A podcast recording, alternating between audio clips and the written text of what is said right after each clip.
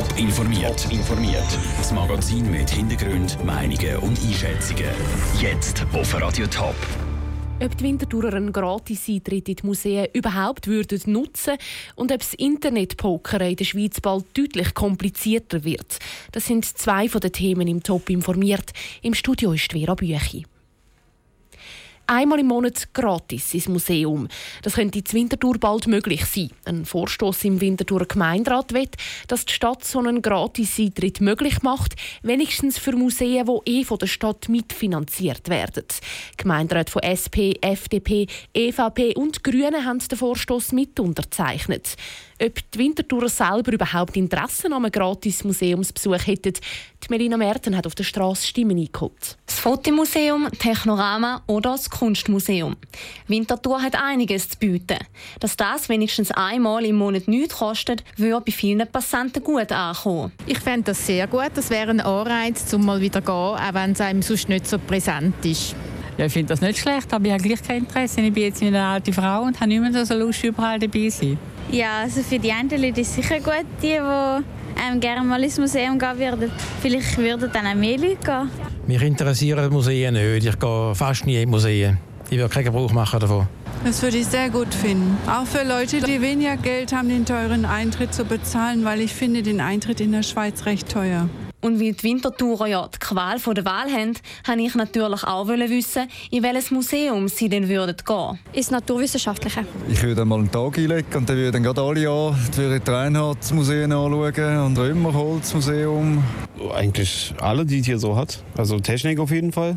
Reinhardt-Museum und äh, Römerholz. Das Fotomuseum. Das war ein Beitrag von Melina Merten. Der FC Schaffhausen wird seine Besucher im neuen Lipopark nicht mehr so lange warten lassen. Im Bereich des Catering soll heute Abend aufgerüstet werden.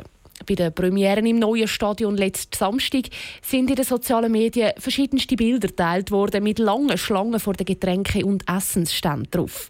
Bis zu einer Stunde die Fußballfans auf ein Bier warten. Da haben sie reagiert, sagt Marco Truckenbrot Fontana, der Geschäftsführer vom FC Schaffhausen. Mit dem Rest ist er zufrieden. Es ist relativ reibungslos abgelaufen. Zugänge äh, sicherheitstechnisch klar im Catering-Bereich. Im Public Catering haben wir ein bisschen Problem gehabt, aber das haben wir aufgearbeitet, haben jetzt ein bisschen mehr Personal zur Verfügung gestellt, oder respektive der, der das Catering macht. Und demzufolge sind wir auch sicher, dass es dort einen relativ reibungslosen Ablauf würde geben. Im Nachtragsspiel im Lipo-Park treffen ab dem 7. der FC Schaffhausen und der FC Wiel aufeinander. Radio Top berichtet.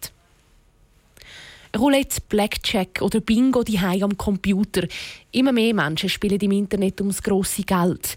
Mit dem neuen Geldspielgesetz will der Bundesrat den ausländischen Online-Casinos jetzt in Riegel schieben, und zwar mit einer Internetsperre. Die hat im Nationalrat aber einen schweren Stand. Franziska Boser berichtet aus dem Bundeshaus. Geldspiele machen sehr schnell süchtig. Für das man in der Schweiz eine Konzession für Online-Geldspiele bekommt, müssen Geldspielanbieter darum Massnahmen zum Schutz von Spielsüchtigen ergreifen. Überprüfen kann das der Bund nur bei den Schweizer Anbietern, sagt die Bundesrätin Simonetta Sommaruga. Wenn man Online-Spielangebote bewilligt, dann muss man ja auch sagen, was man tut gegen die Spiele, die nicht bewilligt sind, die illegal sind. Die Lösung vom Bundesrat ist einfach. Die Internetseiten der ausländischen Anbieter, die ja keine Konzession haben, werden gesperrt. Aber das Wort Internetsperre sei eigentlich falsch, sagt Simonetta Samaruga. Es handelt sich eher um einen Warnhinweis. Wenn Sie jetzt vielleicht Ihr Spiel ungewohnt sind oder mal schauen, was es gibt, dann haben Sie diesen Warnhinweis und dann denken Sie, oh Achtung, illegal, ich suche mir ein Spiel, das legal ist. Mit technischen Tricks kann aber jeder, der will, trotzdem weiterspielen. Der SVP-Nationalrat Lukas Reimann ist gar nicht einverstanden mit dem Vorschlag der Justizministerin. Es ist eine Bevormundung der Bürger durch IP-Blockaden und Zensur, wie man sie in Nordkorea und im Iran kennt. Auch die Grünliberalen haben Angst vor einer Zensur.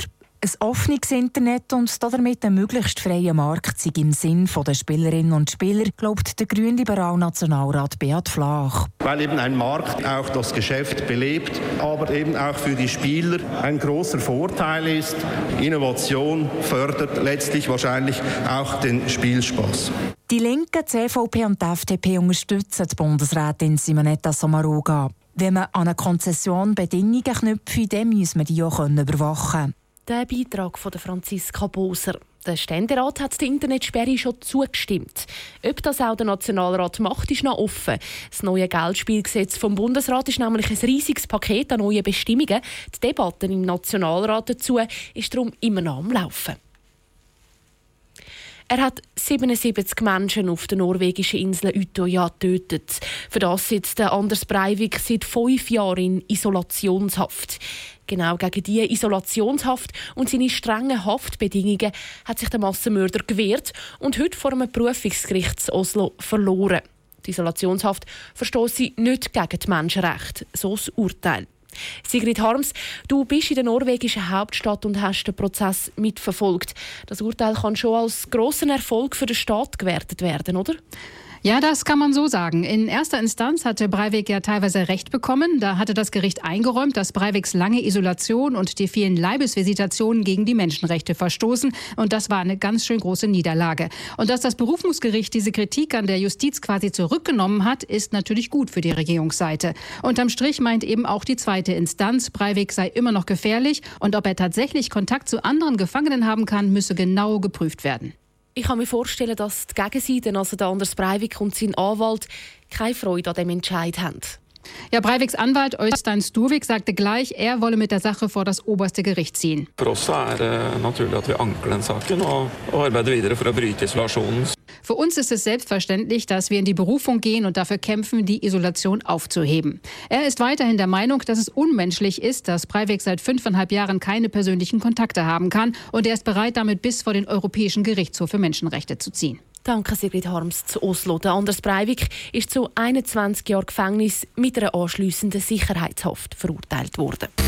Top informiert, auch als Podcast. Informationen gibt's auf toponline.ch.